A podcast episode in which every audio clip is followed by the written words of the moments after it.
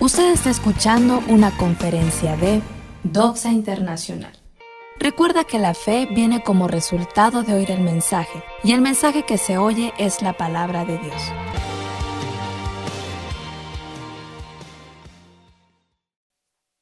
Muy bien, muchas gracias. Es un verdadero privilegio para mí el día de hoy poder compartir la conferencia de esta tarde. Y Dios me ha puesto en mi corazón poner un título muy singular, muy sencillo. El título es Paz en la tormenta. Cuando yo veía la conferencia y el título vino a mi mente una, una alabanza muy bonita que seguramente lo han escuchado. Lleva precisamente ese título, Paz en la tormenta. Quiero parafrasear las primeras líneas porque dice, esperar en ti, difícil sé que es, mi mente dice no, no es posible, pero mi corazón está confiado en ti. Y así sigue la letra, ojalá ustedes pudieran escucharla, meditarla, analizarla. Es una hermosa alabanza y tiene mucho que ver con el contenido de la conferencia de esta mañana. La pregunta obligada que surge en nuestra mente cuando escuchamos el título Paz en la tormenta, la pregunta es, ¿se puede hallar paz en medio de la tormenta? Y como dice la alabanza, cuando cada uno de nosotros estamos en medio de la tormenta, qué difícil es hallar paz. Nuestra mente nos traiciona y decimos, es difícil encontrar paz en medio de la tormenta. Pero ¿qué nos dice la palabra de Dios? ¿Qué nos dice la Biblia? Que es un gran tesoro, es un compendio de grandes promesas, de esperanza, de consuelo, de fortaleza que Dios ha puesto en nuestras manos. Yo quiero que me acompañen al libro del profeta Isaías, capítulo 41, versículo 10.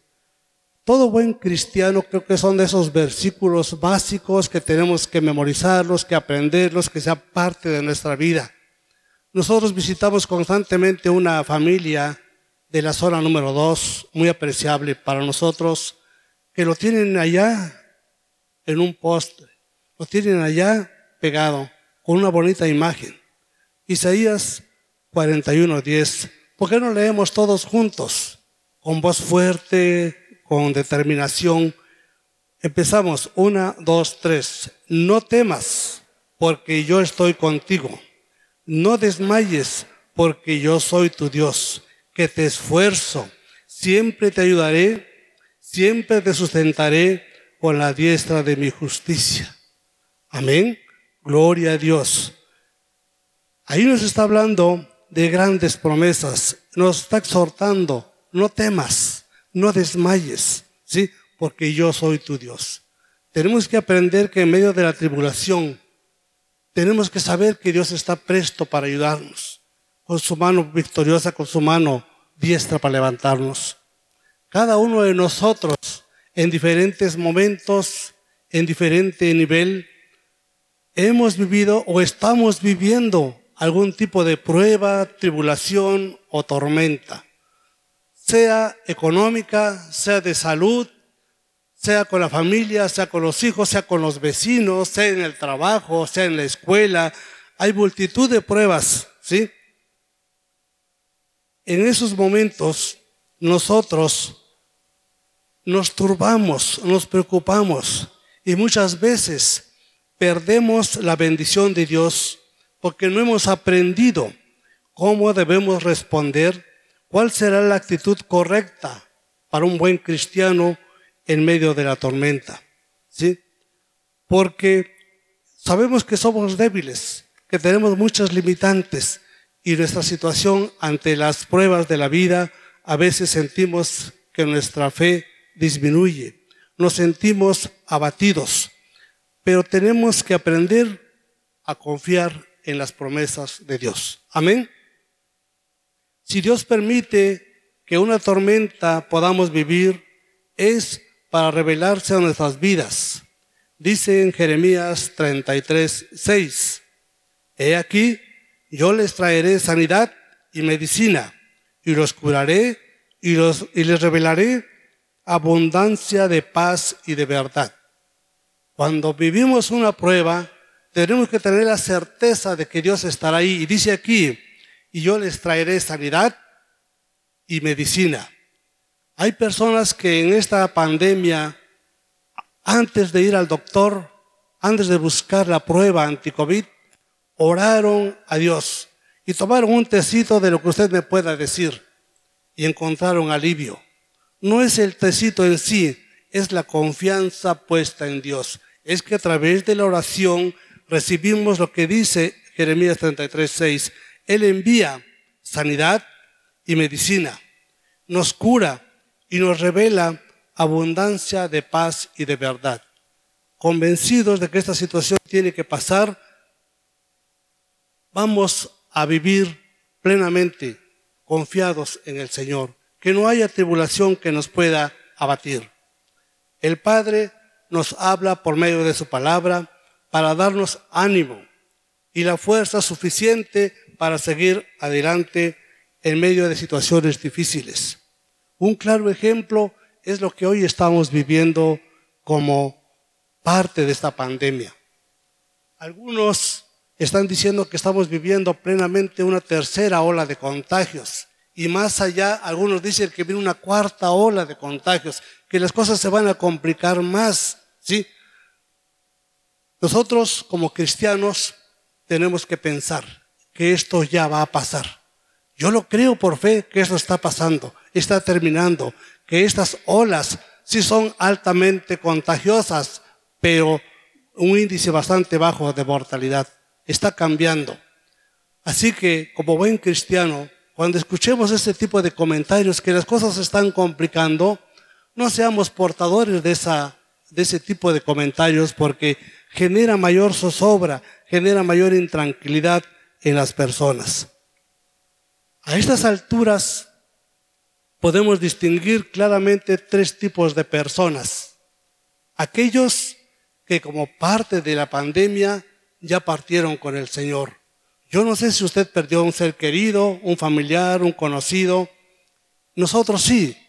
Yo perdí tres primos cercanos en la Ciudad de México, uno en la sierra y mi esposa un primo acá, muy cerca. Uno de nuestros hijos vivió esa situación.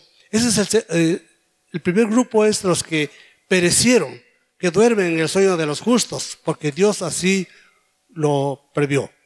El segundo grupo de personas, aquellos que afrontaron esa terrible experiencia, aquellos que vivieron de cerca esa situación, pero que lograron librarla, que por la misericordia de Dios están aquí o están ahí para contar esa terrible experiencia. Y un tercer grupo de personas, aquellos que por la misericordia de Dios no hemos vivido esa terrible experiencia.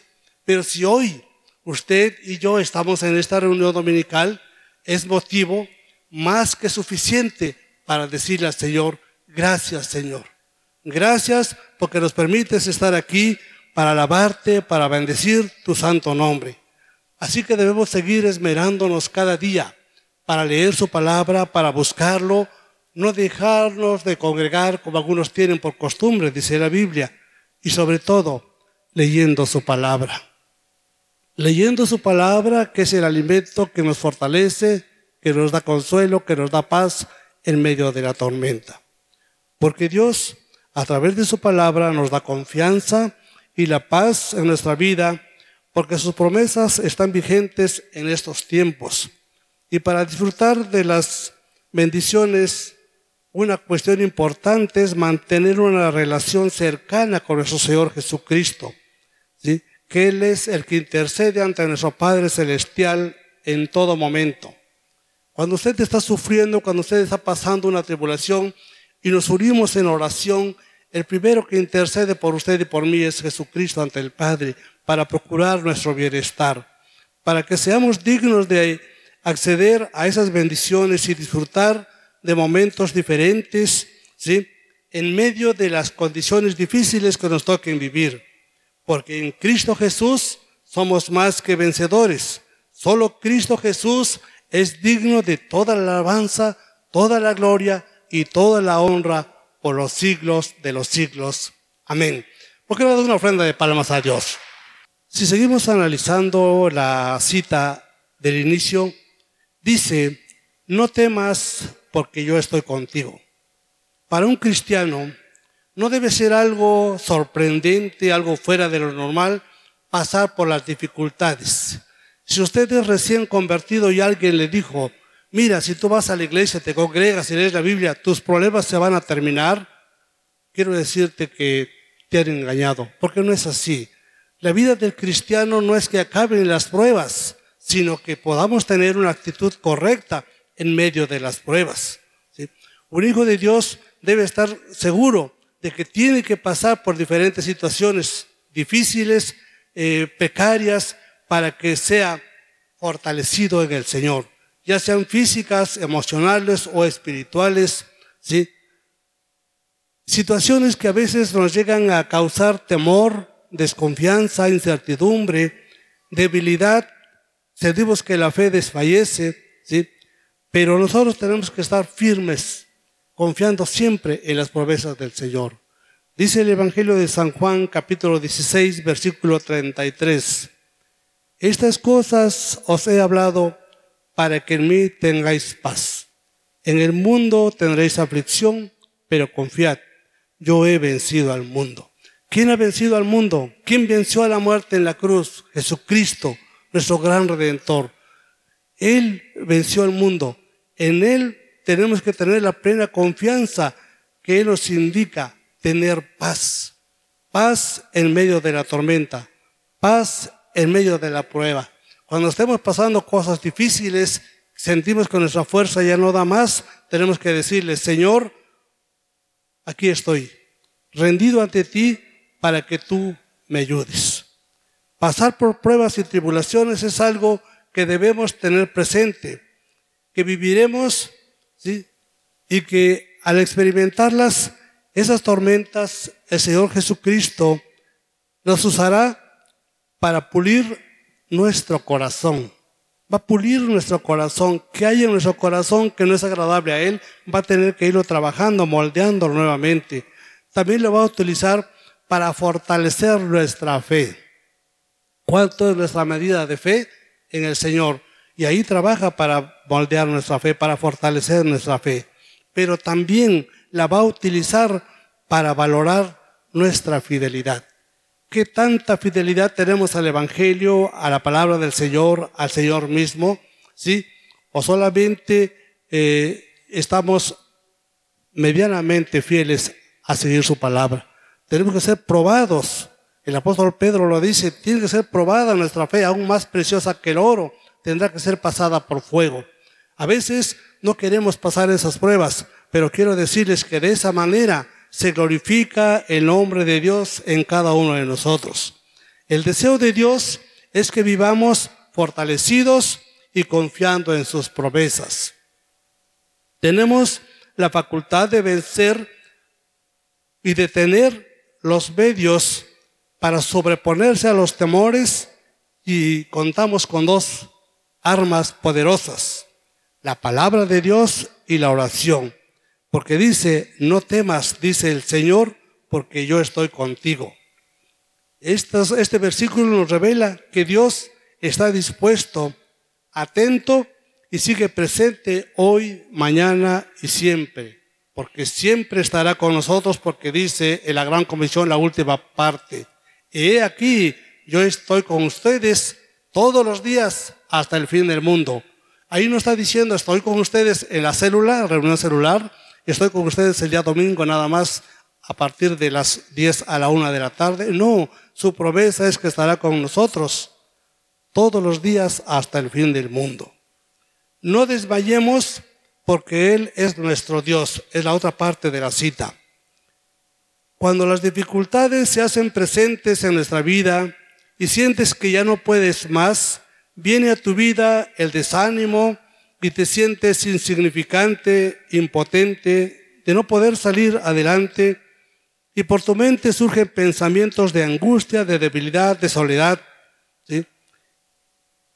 En estos días quizás usted ha escuchado en la prensa nacional e internacional rumores de guerra, rumores de guerra porque la confrontación directa es entre Ucrania y Rusia.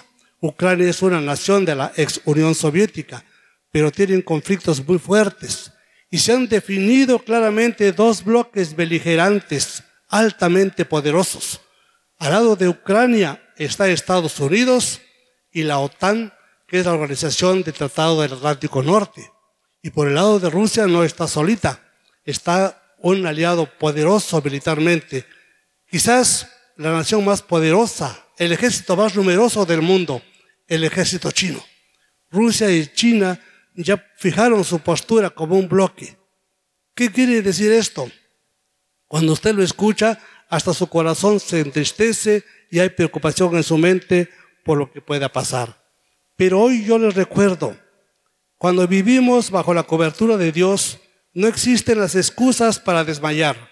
No hay excusas para dejarse vencer porque a Dios lo tenemos y con Él lo tenemos todo. Porque en Él está la vida, de Él viene la salvación. En su palabra Él dice, porque yo soy tu Dios, que te esfuerzo. Esta última palabra muestra claramente que Dios siempre nos fortalece, aun cuando estamos agotados, tristes y sin fuerzas. Dios es el descanso, Él es quien nos levanta. Dice Josué 1.9, mira que te mando, que te esfuerces y seas valiente, no temas ni desmayes, porque Jehová tu Dios estará contigo en donde quiera que vayas.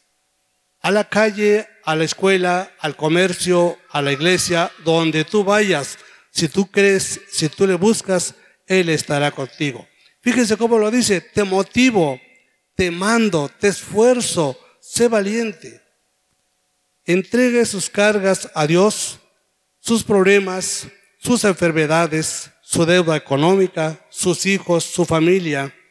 Dios anda buscando corazones arrepentidos y conscritos y humillados para que Él pueda traer a tu vida lo que tanto anhelamos, paz, prosperidad, salud. Nosotros tenemos que ver a Dios como la única fuente de agua que sacia nuestra sed. O como dijera el apóstol Pedro, ¿a dónde iremos, Señor, si solo tú tienes palabra de vida, de vida eterna? Si se escuchan rumores de guerra, dale gracias a Dios. Y usted me dirá, pastor, pero ¿sabe lo que me está diciendo? Sí, lo digo con pleno conocimiento porque esto está escrito en la Biblia y está manifestando que el cumplimiento de la palabra se está dando. Y si lo dudan, vamos a la cita de Mateo, capítulo 24, versículo del 6 al 8, y dice lo siguiente. Y oiréis rumores de guerra, mirad que esto no os turbéis, porque es necesario que todo esto acontezca. Pero aún no es el fin, porque se levantará nación contra nación y reino contra reino. Y habrá pestes y hambres y terremotos en diferentes lugares. Y todo esto será principio de dolores. Nos está marcando una serie de acontecimientos que ya se están suscitando. Y eso que faltó aquí, que literalmente dijera, y habrá volcanes submarinos que harán erupción y desaparecerá islas completas. Tampoco nos revela aquí que habrá un volcán en España que también durará más de 80 días haciendo erupción. Catástrofes naturales de gran nivel que a veces nos enteramos a través de la prensa. Pero usted, con toda la serenidad y la confianza, puede usted vivir sabiendo que el cumplimiento de la palabra se está cumpliendo cabalmente, como lo ha hecho a través de la historia. Dice la cita de referencia inicial, siempre te ayudaré y te sustentaré. Dios hace una promesa de vida. Siempre te ayudaré, siempre te sustentaré con la diestra de mi justicia. En la nueva versión internacional dice, te fortaleceré y te ayudaré, te sostendré con mi diestra victoriosa. Es un privilegio hermoso saber que Dios siempre está presto para ayudarnos, sobre todo aquellos que lo buscan con un corazón rendido a su presencia, aquellos que han decidido depositar en Él toda su confianza. Aquel que busca a Dios con un corazón humilde, que entrega su confianza y, total plenitud a nuestro Creador. Aquel obtendrá la paz, la armonía, la salud que tanto necesita. Si nosotros nos apegamos a la lectura de la palabra del Señor, encontraremos consuelo, paz, armonía y prosperidad. Confiemos en ese Dios que nos ama, en ese Dios que se preocupa por usted y por mí cada día. Aunque muchas veces creamos que se ha olvidado de nosotros, la verdad es que no. En cada momento está al pendiente de nosotros, a pesar de que no lo podamos contemplar. Él ha estado ahí, cuidándonos, protegiéndonos y alimentándonos. Así como lo hace un Padre terrenal, cuidando nuestra entrada y nuestra salida. Yo no sé si usted se ha puesto a meditar. Salimos de la casa caminando en vehículo propio, en transporte público, a donde quiera que usted vaya. Qué triste es cuando nos enteramos que cierta familia sufrió un accidente por allá, pero cuando nosotros reflexionamos, decimos, gracias Señor porque no fui yo, gracias Señor porque no fue mi familia. Entonces, el poder, la protección, la misericordia de Dios está siempre con nosotros, siempre cuidando de sus hijos que le buscan y le obedecen. Tenemos que aprender a confiar en Él y en su Hijo Jesucristo. Debemos saber que Dios ha hablado muchas veces a través de la historia por medio de los profetas, pero hoy habla a través de la palabra, habló a través de su Hijo, ¿sí? y esa revelación del Evangelio supera a la etapa anterior en su excelencia por ser la revelación de Dios ¿sí? que ha hecho a través de su unigénito Hijo. Al contemplar el poder y la sabiduría y la bondad del Señor, del Señor Jesucristo, podemos contemplar el poder, la sabiduría y la bondad de Dios. Dice en el Evangelio de San Juan 14, 7, si me conociereis, también a mi Padre conoceréis, y desde ahora le conoceréis y le habéis visto. ¿Sí? Jesús le está diciendo a sus discípulos, me conocen a mí, por lo tanto han conocido también al Padre. Y ahí, en esa historia, podemos ver a un hombre de nombre Felipe que le dice, Felipe en el versículo 8, Juan 14, 8, Felipe le dijo, Señor, muéstranos al Padre y nos basta. Jesús le dijo, tanto tiempo hace que estoy con vosotros y no me has conocido, Felipe. El que me ha visto a mí, ha visto al Padre. ¿Cómo pues dices tú, muéstranos al Padre? El Señor Jesús en todo momento, cuando Él daba sus enseñanzas a sus discípulos, Él siempre decía, no hago mi voluntad sino la de mi Padre, para que mi Padre sea glorificado. Entonces estaba diciendo implícitamente que todo lo que Él hacía provenía directamente del Padre porque Él y el Padre eran uno. Por eso dice el versículo 12, dice, de cierto, de cierto os digo, el que en mí cree, las obras que yo hago, Él las hará también, y aún mayores hará porque yo voy al Padre. Él ha decidido compartirnos su gloria, su poder, la capacidad de poder hacer cosas sorprendentes porque las que hagamos no lo vamos a hacer por nuestros propios méritos o en esas capacidades. Lo vamos a hacer bajo esa asignación que Él nos ha dado desde la historia. Versículo 13 dice, y todo lo que pidieres al Padre en mi nombre lo haré, para que el Padre sea glorificado en el Hijo. Todo lo que nosotros podamos pedir, salud, prosperidad, bienestar, podemos hacerlo confiadamente pidiéndolo en su nombre. Dice el versículo 14, y si algo pidieres en mi nombre, yo lo haré. Él siempre va a estar dispuesto a apoyarnos, a bendecirnos, a manifestarse a nuestras vidas en el momento que nosotros lo requiramos. Tenemos muchas promesas del Señor, pero nosotros tenemos que cumplir con ciertos requisitos. Dice en el libro de los Hechos, capítulo 3, versículo 19.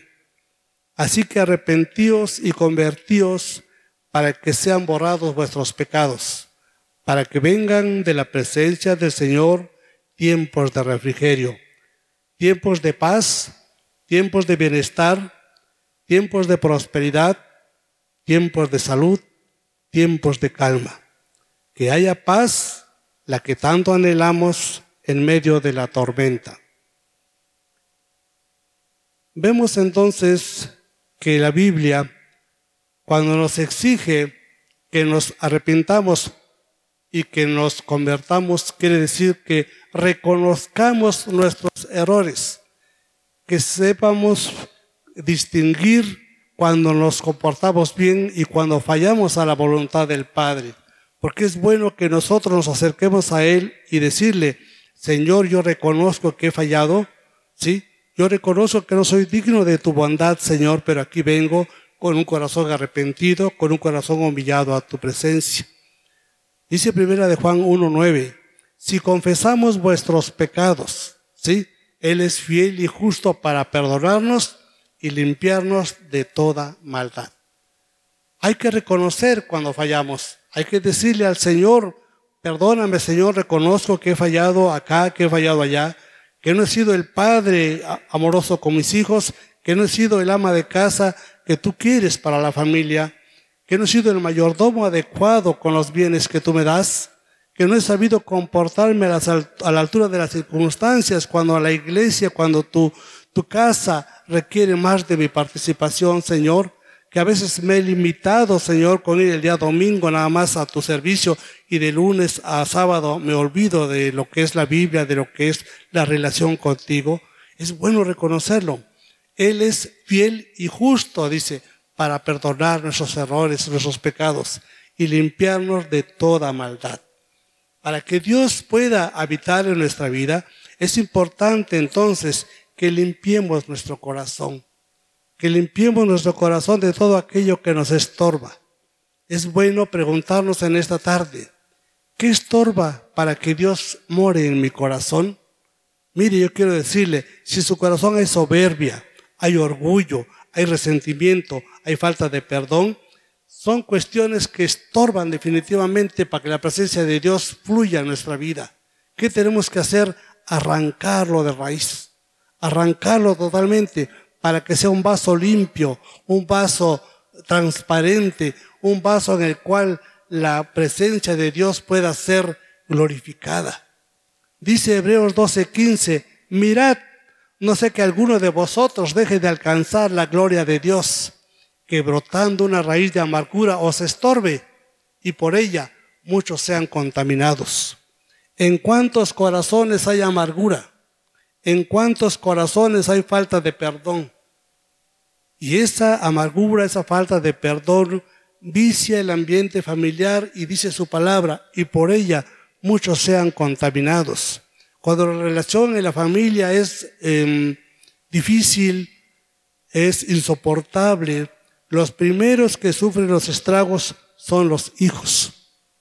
Y hoy en día, lamentablemente, a partir de esta pandemia, cuando las restricciones de estar fuera de casa nos han motivado a un confinamiento en el hogar, paradójicamente han incrementado los índices de violencia, han incrementado los números de divorcio, ha incrementado alarmantemente la violencia doméstica.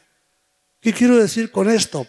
Lamentablemente el ser humano ha perdido el control de su comportamiento en la familia, de su comportamiento en la sociedad.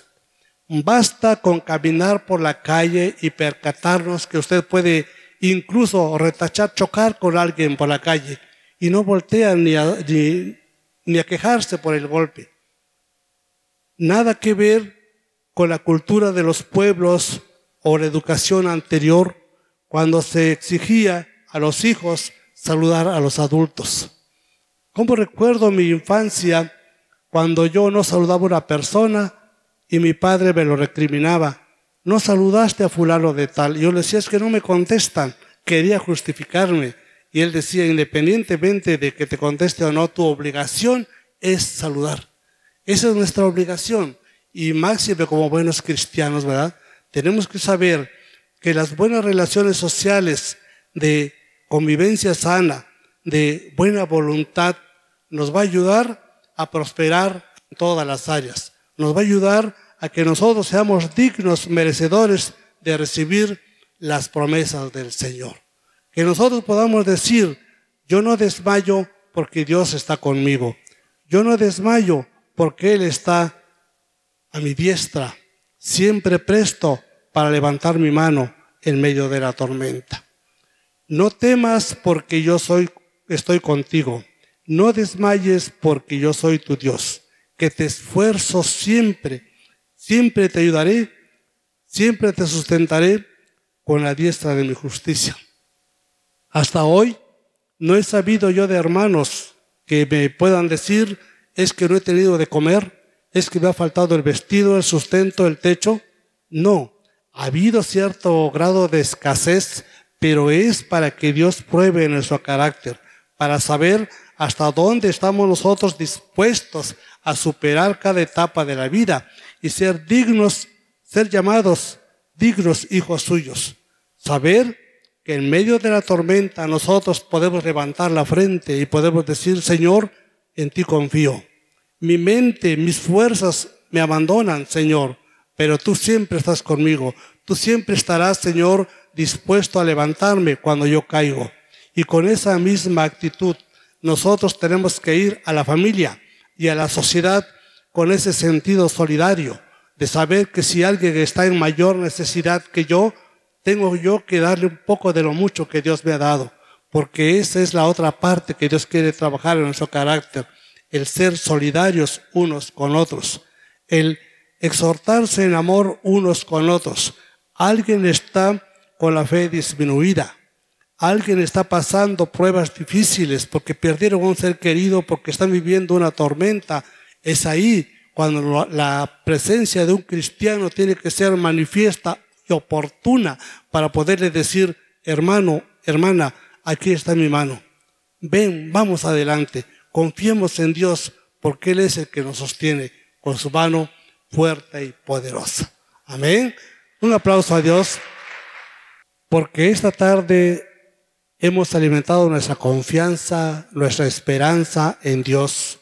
Pongámonos de pie para darle gracias a Dios por este tiempo.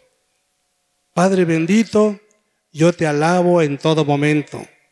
Te entrego mi vida, humillo mi corazón a tu presencia, Señor, porque tu poder y tu gloria se han manifestado a través de tu palabra. Te doy gracias, Señor, por cada uno de mis hermanos que han podido escuchar esta conferencia.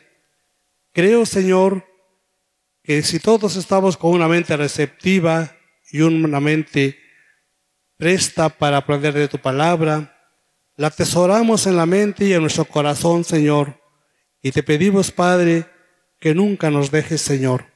Confiamos en ti, confiamos en tus promesas, Señor. Ayúdanos a seguir adelante, Señor. Ayúdanos, Señor, para que en medio de la tribulación, para que en medio de la prueba, Señor, tu nombre sea glorificado, tu nombre sea exaltado, que aún con las limitaciones, Señor, en nuestra fuerza física, que nuestro aliento, que nuestro pensamiento sean hacia ti con un profundo agradecimiento. Gracias te damos, Padre bendito en el maravilloso nombre de Cristo Jesús. Amén y amén. Muchas gracias.